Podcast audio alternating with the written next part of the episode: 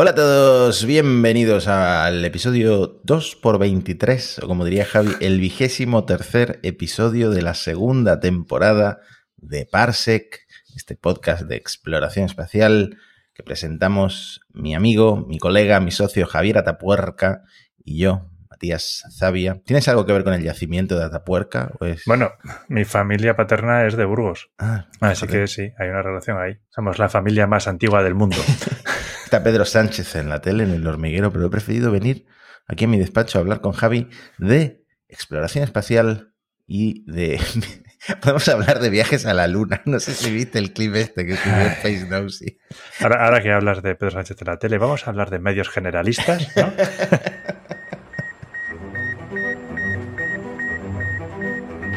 We choose to go to the moon in this decade and do the other things, not because they are easy, but because they are hard. If you're going to pick some place to die, then why not Mars? Donde, donde tienes que tener cuidado. ¿Sabes? Esto pasa mucho, ¿no? Estás viendo las noticias y dices, ah, qué interesante que bien lo cuentan, ah, qué interesante que bien lo cuentan. Y de repente llegan a una noticia en la que tú controlas algo y dices, uy, la de gazapos que están metiendo en esto, ¿no? Que luego te debería hacer pensar, igual han metido gazapos en lo que yo tampoco controlaba. Claro, claro. Una, una vez que tú sabes mucho, o en nuestro caso bastante de un tema, y ves cómo se trata en un informativo generalista, en este caso era en la sexta noticias, una cosa así, te tiras de los pelos, ¿no? Porque las presentadoras estaban diciendo algo como, si te apetece viajar a la luna como el dueño de Amazon o Richard Branson, tienes que pagar, y atención, cito textualmente, la friolera de 250.000 euros. La, NASA firma ya, está ahí donde hay que firmar. Te lo firmo, lo que sea. Con sangre, con sangre. si se lo hubieran dicho a Boeing, si se lo hubieran dicho a la NASA con el SLS, si se lo hubieran dicho. Si se lo dijeran a Joseph Asbacher, que, está que no vive porque tengamos misiones tripuladas europeas. Por 250.000 cochinos euros te ibas a la luna, madre mía. 250.000. A mí me, me, podrían conceder una hipoteca porque mi casa vale más o menos eso para ir a la luna, ¿eh? Me lo podría llegar a plantear. No sé si, tal y como están los tipos de interés, vale la pena. Pero por 250.000 euros es para pensárselo, es para pensárselo. es, menos, es menos caro que comprar eso, un piso, ¿no? Un piso en Málaga, un piso en Madrid, un piso en Barcelona. Qué, pena todo. Hay, por supuesto, no, no hay ningún millonario que haya pagado 250.000 euros por, por ir. Sé que, sé que nos gusta meternos con los millonarios que van a visitar el pecio del Titanic y que, van al espacio. Tú son, Matías, tú son. Pero por ahora, por ahora, bueno, hay alguno que sí ha ido a la órbita, que sí ha ido a la Estación Espacial Internacional, pero la, la mayoría de los que estamos viendo ni siquiera llegan a la, a la órbita. Y, yo diría que por más de 250.000 euros. ¿eh? Bastante más. Y el que, el que sí que pagaría por ir a la Luna sería Maezawa y es eh, bastante más que 250.000 euros, seguro. Vamos. Esto engancha y no había visto la, la relación con eh, Virgin Galactic. Correcto. Que por fin, por fin está a punto de iniciar lo que sería su programa comercial o su línea de vuelos espaciales con clientes de verdad, ¿no? Porque tuvieron ese de Richard Branson, que aparentemente había salido bien y luego la FAA encontró pues irregularidades y estuvieron varados bastante tiempo. No sé cuánto tiempo. Dos, años casi, habrá sido más o menos. Y nada, y ahora empiezan por fin con el Galactic 01, que es la primera misión sí, comercial, creo que le llaman, que mm, eh, son todos militares italianos de la Fuerza Aérea Italiana, el Consejo Nacional de Investigación de Italia. Por supuesto, con, como siempre, ¿no? con un enfoque muy científico. Ahora tenemos que hablar de este tema, porque, por ejemplo, el coronel Walter eh, Villadei llevará puesto un traje biométrico inteligente para medir las respuestas fisiológicas del cuerpo humano a la microgravedad.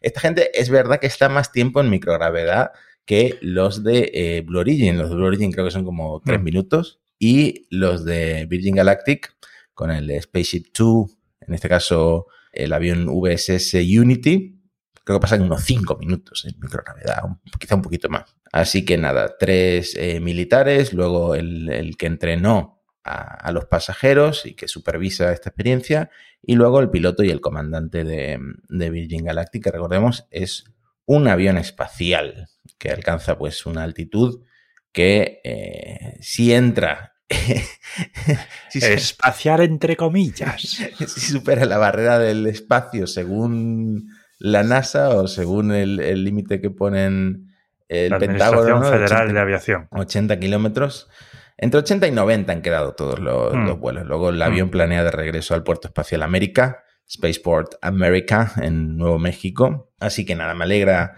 que Virgin, a diferencia de Virgin Orbit, en paz, en paz descanse ya vamos a decir que en paz descanse, pues empiece a volar con sus turistas Pero espaciales. por, por referencia con lo de la noticia de la sexta, no está claro lo que han pagado los italianos, tampoco está claro lo que han pagado los de Galactic 02, pero el precio actual de una plaza en Virgin Galactic es de 450.000 euros. Entonces, y eso es para llegar a eso, a 80 kilómetros, que te quedas ahí, unos minutitos de microgravedad, compáralo para ir a la luna. Eso ya es un ático más que un piso. Un ático, bueno, depende. A lo mejor si es en el centro de Madrid, sí vuelve a ser un piso. Pero en Madrid algunas está muy loco, ¿eh? sí. Madrid está muy loco en precios. bueno, volviendo a, a nuestra tierra, volviendo a noticias locales, cuéntame, porque en GMV estáis de enhorabuena y habéis comprado una empresa aeroespacial. GMV ha adquirido un acuerdo de adquisición con la empresa Alen Space, que es una empresa de mi tierra, es una empresa gallega. Empezó asociada a la Universidad de Vigo y luego ya se, eh, se establecieron por su cuenta. Es una empresa de lo que se llamaría el New Space. Alien Space está muy orientado a la fabricación de CubeSats, fabricación y lanzamiento, con lo cual es una, a mí me parece que es una adquisición magnífica por parte de, de GMV. Permite, como decía nuestro presidente, aumentar y reforzar la apuesta de la compañía en el New Space. Y a ver, a mí estos me, me caen muy bien. Yo he podido colaborar con ellos en algunas ofertas, nunca hemos llegado a trabajar en algún proyecto, pero siempre han, han sido muy buenos, muy colaboradores, muy profesionales. Así que me parece una adquisición muy buena y que fortalece no solo el papel de GMV, sino a España en el campo espacial en, en general. Mm, Bueno, si, si GMV lo ha visto claro, que además GMV está metido en todo lo interesante, está metido GMV, eh, por algo será. Por ejemplo, una cosa en la que está metida GMV es en el Mira 1 con PLD Space, son socios, se desarrollan varias cositas. Y el Mira 1 tenemos que decir que cumplieron los peores presagios, se ha retrasado, se ha pospuesto el lanzamiento, eh, que recordemos que falló por eh, un umbilical que tardó un poco en, soltarse, a después del verano. A partir de septiembre se abrirán nuevas ventanas por temas sobre todo de cumplimiento con la normativa, la ley de incendios forestales, la ley 43-2003 de Montes, pues eso, por prevención, porque al final están en Doñana y esto es un cohete lleno de combustible, pero también por lo que comentábamos, altas temperaturas en Huelva, turismo en la zona, es una zona muy turística de playas preciosas. Eh, si tenéis la oportunidad este verano, id a, a Huelva. A mí me encanta, me encanta irme por, la por la tangente por un lado y por otro lado me encanta, me encanta la costa de Huelva porque es eh, tan bonita como la del Algarve portugués y no está muy masificada. Llegan los sevillanos, por cierto, pero no, no hay tanto, tanto turismo como puede haber aquí en Málaga, que por supuesto eh, no tenemos estas costas tan vírgenes y, y- y tan bonitas. Tenemos otras cosas, pero no, no tenemos eso. Huelva y Cádiz me gusta mucho ir en verano. Pues recomendaciones de verano de Parsec ahora que llega la etapa estival. Lo que no veréis será un, un cohete despegar. No, parece que eh, podemos decir que a diferencia de las bicicletas, los cohetes no son para el verano. No son, definitivamente. Ya tenemos otra camiseta. Estamos trabajando en camisetas de Parse con nuestras frases eh, típicas y, y algunas va a gustar seguro. Eh, así podéis también colaborar con el podcast. Eh, PLD, antes de salir de PLD Space, noticia importante, firmaron un acuerdo vinculante con Canes, con la Agencia Espacial Francesa, para lanzar el Miura 5 desde el Centro Espacial de la Guayana Francesa en, en el espacio puerto de Kourou, básicamente. Y ya se sabe, y se sabía de antes, creo que lo llegamos a comentar aquí, que van a usar la base de lanzamiento eh, del Diamant, que es el cohete este francés, que creo que comentamos en su momento que fue el primer cohete que lanzaba satélites que no era ni soviético ni, ni estadounidense, ¿no? Lo estoy diciendo de memoria, a lo mejor estoy metiendo la pata, pero creo que, que era así. Bueno, la cuestión es que ya han firmado esto sobre el papel, eh, los recursos que, que, se van a empezar ya a aplicar para, pues, para construir, por un lado, la base del lanzamiento, la plataforma de lanzamiento que la va a hacer eh, PLD Space y luego también eh, van a tener pues, medios para el centro de control de lanzamiento, dónde está la gente. Entonces, se va a empezar a mover todo eso de cara a 2025, que es cuando, cuando plantean que van a empezar a, lanzar el Mira 5, que recordemos, el Mira 1 es solo una prueba de concepto para lo que va a ser el Mira 5, que es el, lo que van o lo que están ofreciendo a los clientes para poner satélites en órbita en PLD Space. Que eso es, eh, estamos a la vuelta de la esquina, ¿eh? En un año y medio estamos en 2025. Pero claro, ya dijeron que están trabajando ya en él.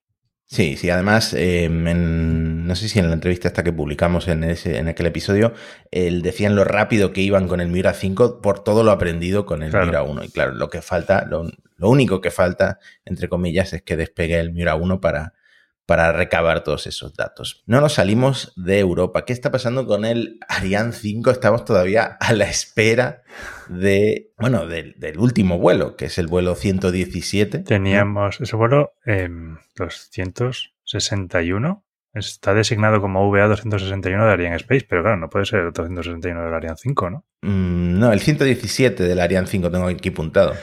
Mm, claro, debe ser el 261 de Ariane Space en general. Bueno, es la, despedida que, todavía no ocurre. La, el último intento fue el 16 de junio. Detectaron un problema técnico en, eh, línea, en las líneas pirotécnicas que, bueno, el cohete, según esto, según lo leí, eh, no hacía falta cambiar estas líneas porque tiene como redundancias ante posibles fallos, pero al detectar que, mm, había un problema, pues decidieron cambiarlas, ¿no? Es eh, lo que se usa para la separación y el distanciamiento de los propulsores laterales de combustible sólido, si no me equivoco. Así que nada, el lanzamiento, el último, la despedida del Ariane 5, va a ocurrir. Él está programada para el 4 de julio. Bueno, esperemos que no acabe en fuegos artificiales. no, además es el único cohete que puede lanzar los satélites que va a lanzar, porque está el satélite de comunicaciones, el Syracuse 4B, que es grandecito, el único europeo que puede hacer esto, y eh, también un satélite experimental de comunicaciones, Heinrich Hertz, de la Agencia Espacial Alemana. Seguimos en Europa. Eh, Javi, cuéntame porque aquí tú tienes un reproche para mí. Sí, a ver, eh, Matías, em, ¿te acuerdas cuando hablamos de estos astronautas turco y de otros países que iban a volar con Axiom y tú decías, bueno, son turistas espaciales que se han venido arriba, ¿no? Pues, pues la Agencia Espacial Europea ha contratado, o sea, se plantea lanzar ahora mismo con Axiom a un astronauta, al astronauta de reserva Marcus Band sueco. Entonces, ¿me vas a decir ahora que Marcus Vandt, astronauta de reserva, como, como Sara, no es un astronauta, es un turista espacial? Menos mal que nació Sara, menos mal que nació Pablo, porque entonces me tendría que haber trabado aún más mis palabras, ¿no? Por la boca muere, muere el pez. Cuéntame, ¿en qué consiste esta colaboración con Axiom y por qué a partir de ahora ya no voy a volver a decir lo de son turistas espaciales? Pues está, está previsto que vuelen la misión a X3, que no se lanzará antes de noviembre de este año. Volverá a estar al mando de Michael López Alegría, como estuvo la Axiom 1. La misión, que está bautizada como Mooning, que es, por cierto, uno de los cuervos mensajeros de Odín, eh, Hugin y Mooning, que fue, Hugin fue la misión de Andreas Mogensen, pues tendrá una duración de 10 días y se van a centrar básicamente en actividades científicas en el módulo Columbus de la ESA. Si podemos seguir comentando de misiones a la Estación Espacial Internacional con agencias espaciales, porque va a ser muy diversa últimamente. La misión Crew 7, que se mandará en breve a la Estación Espacial Internacional, va a tener astronautas de cuatro agencias diferentes. Menos mal que tienen idiomas comunes, que si no. Esto es eh, como un anuncio de estos de Benetton, ¿no? No sé si esta frase es muy racista, hoy en día políticamente incorrecta, pero sí, eh, tenemos, a ver, tengo, lo tengo aquí puntada. Tenemos a Jasmine Mogbelli de la NASA, a Andreas Mogensen, de la Agencia Espacial Europea, a Satoshi Furukawa, de JAXA, de la Agencia Japonesa de Exploración Espacial, y el último en unirse a la misión es eh, el cosmonauta Konstantin Borisov, de Roscosmos. O sea que efectivamente un grupo muy diverso el que va a subirse a la Cruz 7. Una, las misiones de Crew Dragon me encanta verlas, aunque eh, son ya rutinarias, la verdad, en comparación con lo que pasa con, con la Starliner, pero, pero me encanta. Es que realmente, estéticamente, la Crew Dragon es como comparar eh, una película de ciencia ficción con...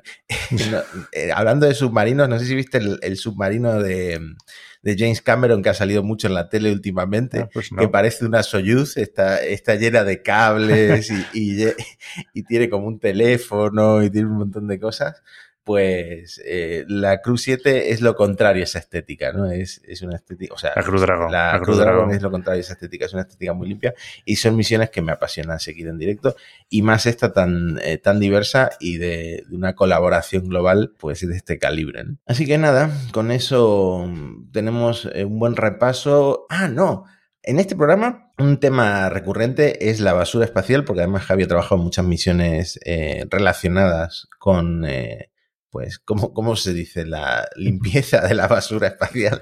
El barrido, el barrido de las órbitas. Mm, y, parece que la Agencia Espacial Europea se va a tomar esto todavía más en serio. ¿no? Bueno, la Agencia Espacial Europea se ha tomado esto muy en serio desde hace ya varios años, lidera muchísimas actividades en este campo, pero ahora ya se pone en cabeza de forma clara y notoria con la iniciativa Zero Breeze Charter que han lanzado recientemente. Aquí se hicieron una presentación formal la Agencia Espacial Europea, Airbus Defence and Space, OHB y Thales Alien Space. Estos tres, Airbus, OHB y Thales, son lo que se considera los primes en la empresa europea, son los más grandes, son los fabricantes también más grandes de satélites, con lo cual que se unan a esta iniciativa marca claramente la tendencia de la industria europea. No son los únicos, hay más, pero estos son los que estuvieron en la firma inicial del, mm. del acuerdo este.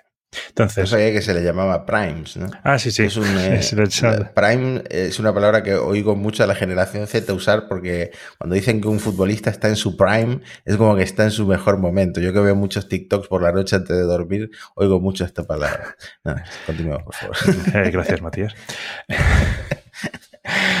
Pues eh, básicamente el cero del acuerdo este de residuos cero indica lo que su título marca. Intentar mantener, intentar no incrementar para nada la basura espacial en órbita ahora mismo. Une, tiene como objetivo unir todas las políticas que ha tenido, todas las iniciativas que ha tenido la, la agencia y dar forma a lo que esperan que sea un consenso mundial en los temas de sostenibilidad espacial y los trabajos técnicos, tecnologías y soluciones que se puedan operar de forma que las operaciones sean más eh, seguras y sostenibles. Por ejemplo, una cosa que nos estamos encontrando mucho es que la agencia nos empieza ya hasta ahora, y creo que lo habíamos comentado en el programa de basura espacial, los acuerdos eran que un satélite tenía que abandonar la órbita protegida, normalmente la de baja órbita, en 25 años, ¿no?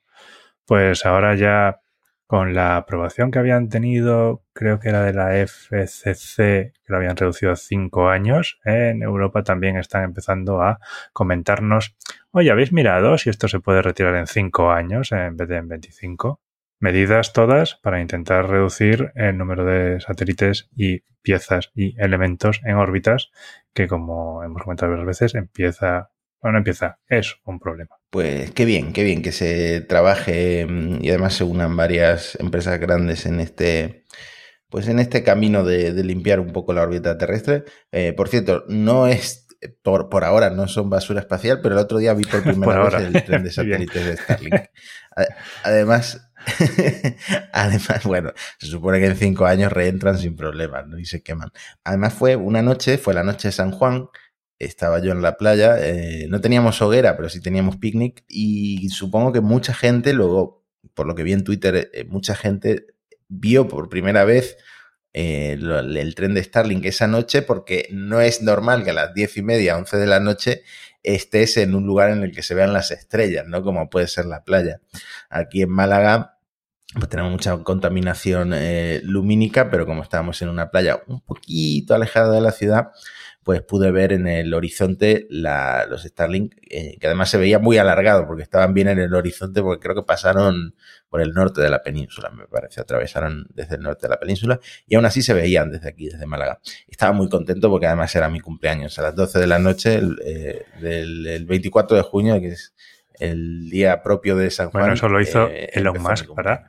Sí. celebrar tu cumpleaños, Matías, sin duda, sin duda. Efectivamente. Y eh, mientras estamos grabando esto, eh, queda poco también para el cumpleaños del señor Musk, que recordemos que nació 69 días después del 420, es decir, de- del 20 de, de abril.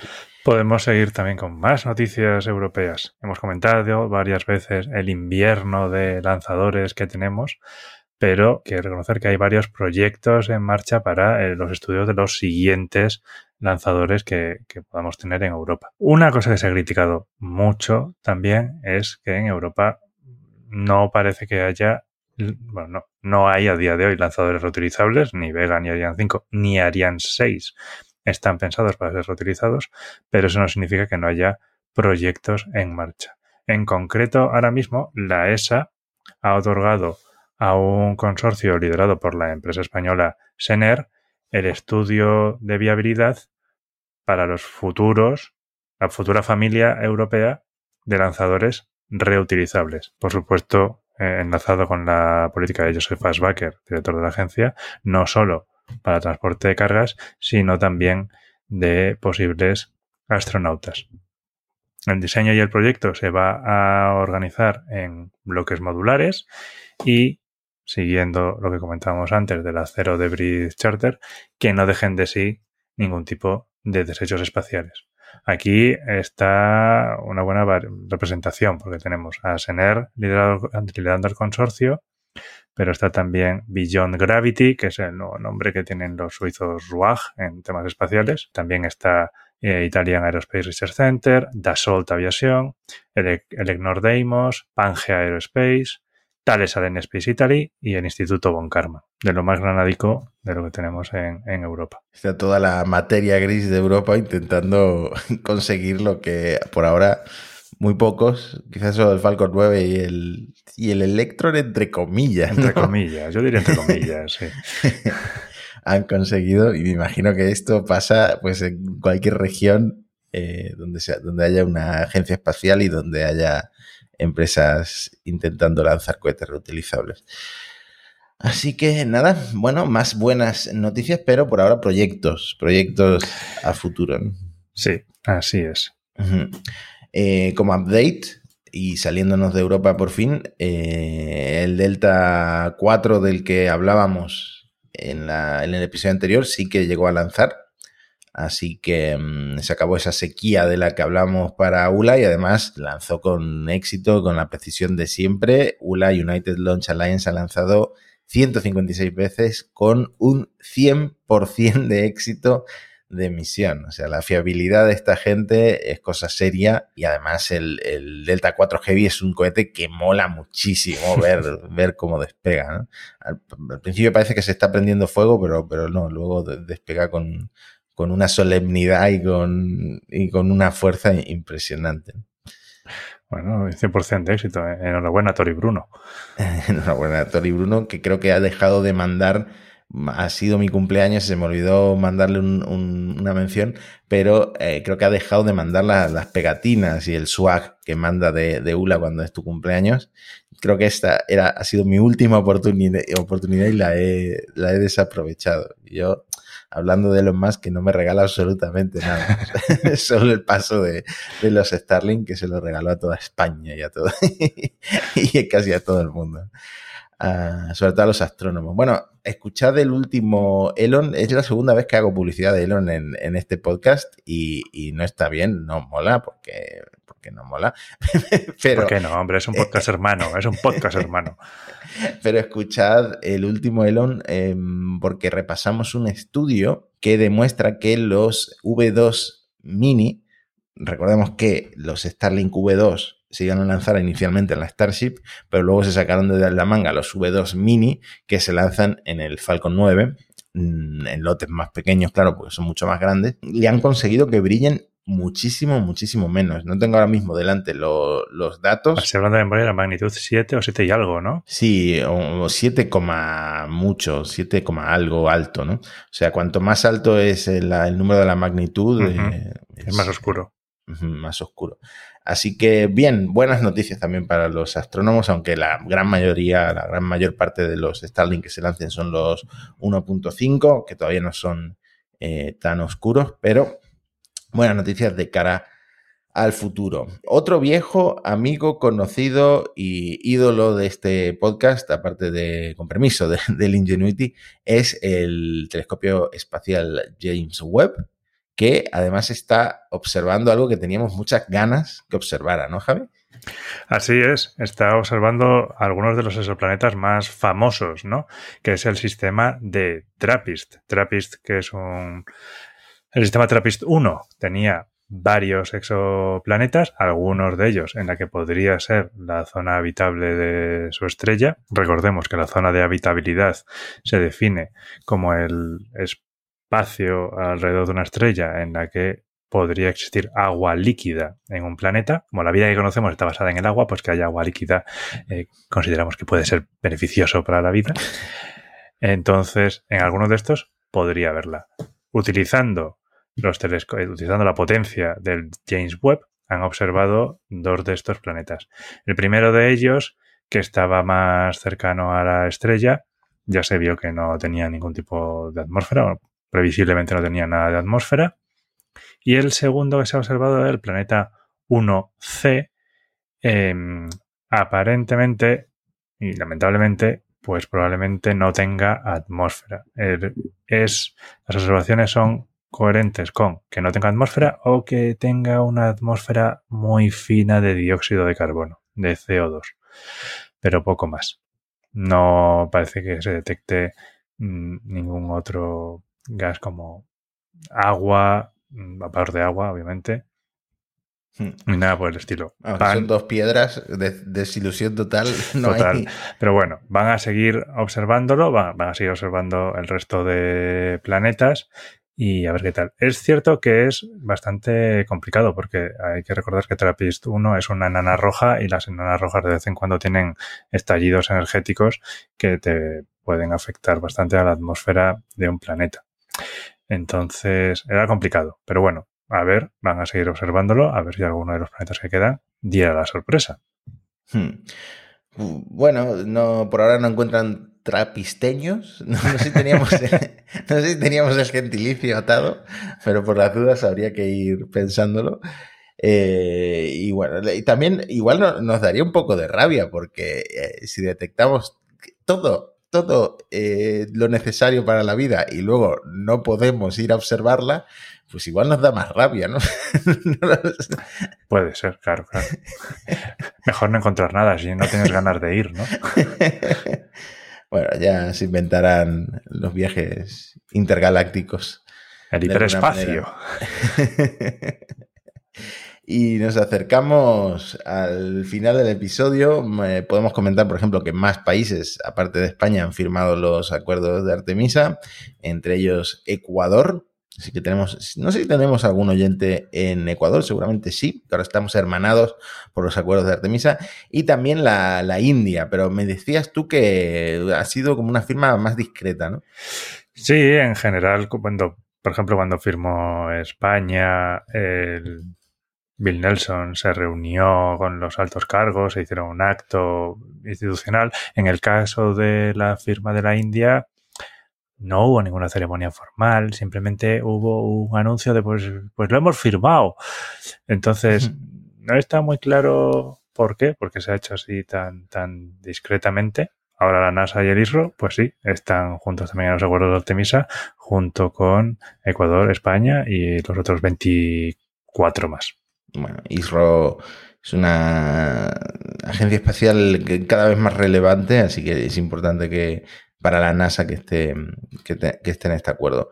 Eh, una misión de la que no tenía ni idea, pero, pero absolutamente para nada. eh, y me sorprendió porque, visto en perspectiva, son como cuatro frikis que meten en un gran hermano. en un gran hermano.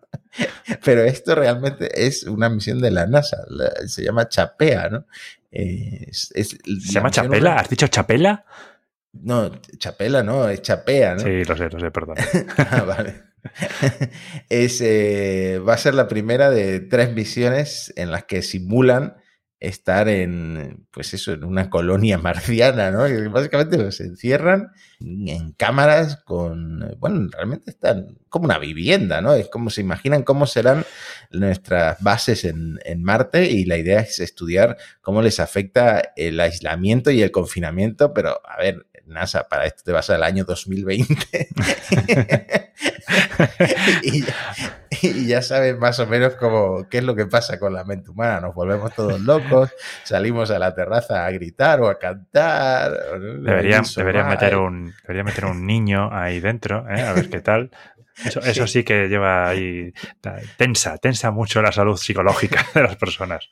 Eso sí, no, es- no creo que en este hábitat simulado de Marte puedas sacar a pasear al perro y con eso te desahogas un poquito, ¿no?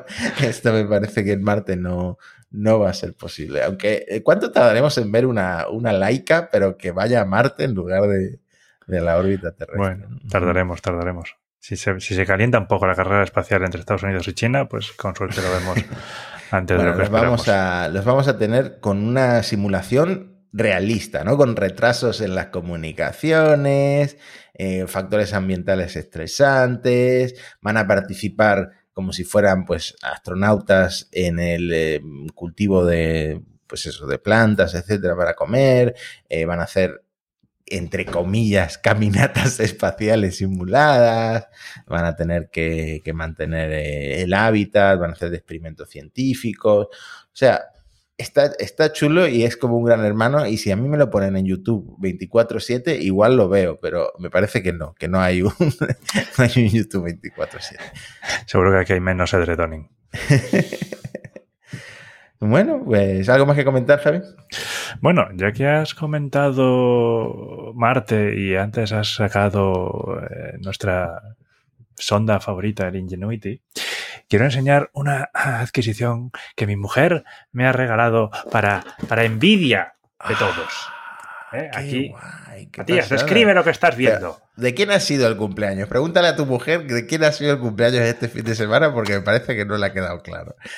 Qué chulada. Está eh, Javi enseñando un Perseverance de Lego con su Ingenuity incluido y la verdad es que es una pasada. No lo has montado todavía, ¿no? No, está de hecho sin abrir. No sé cuándo lo voy a montar.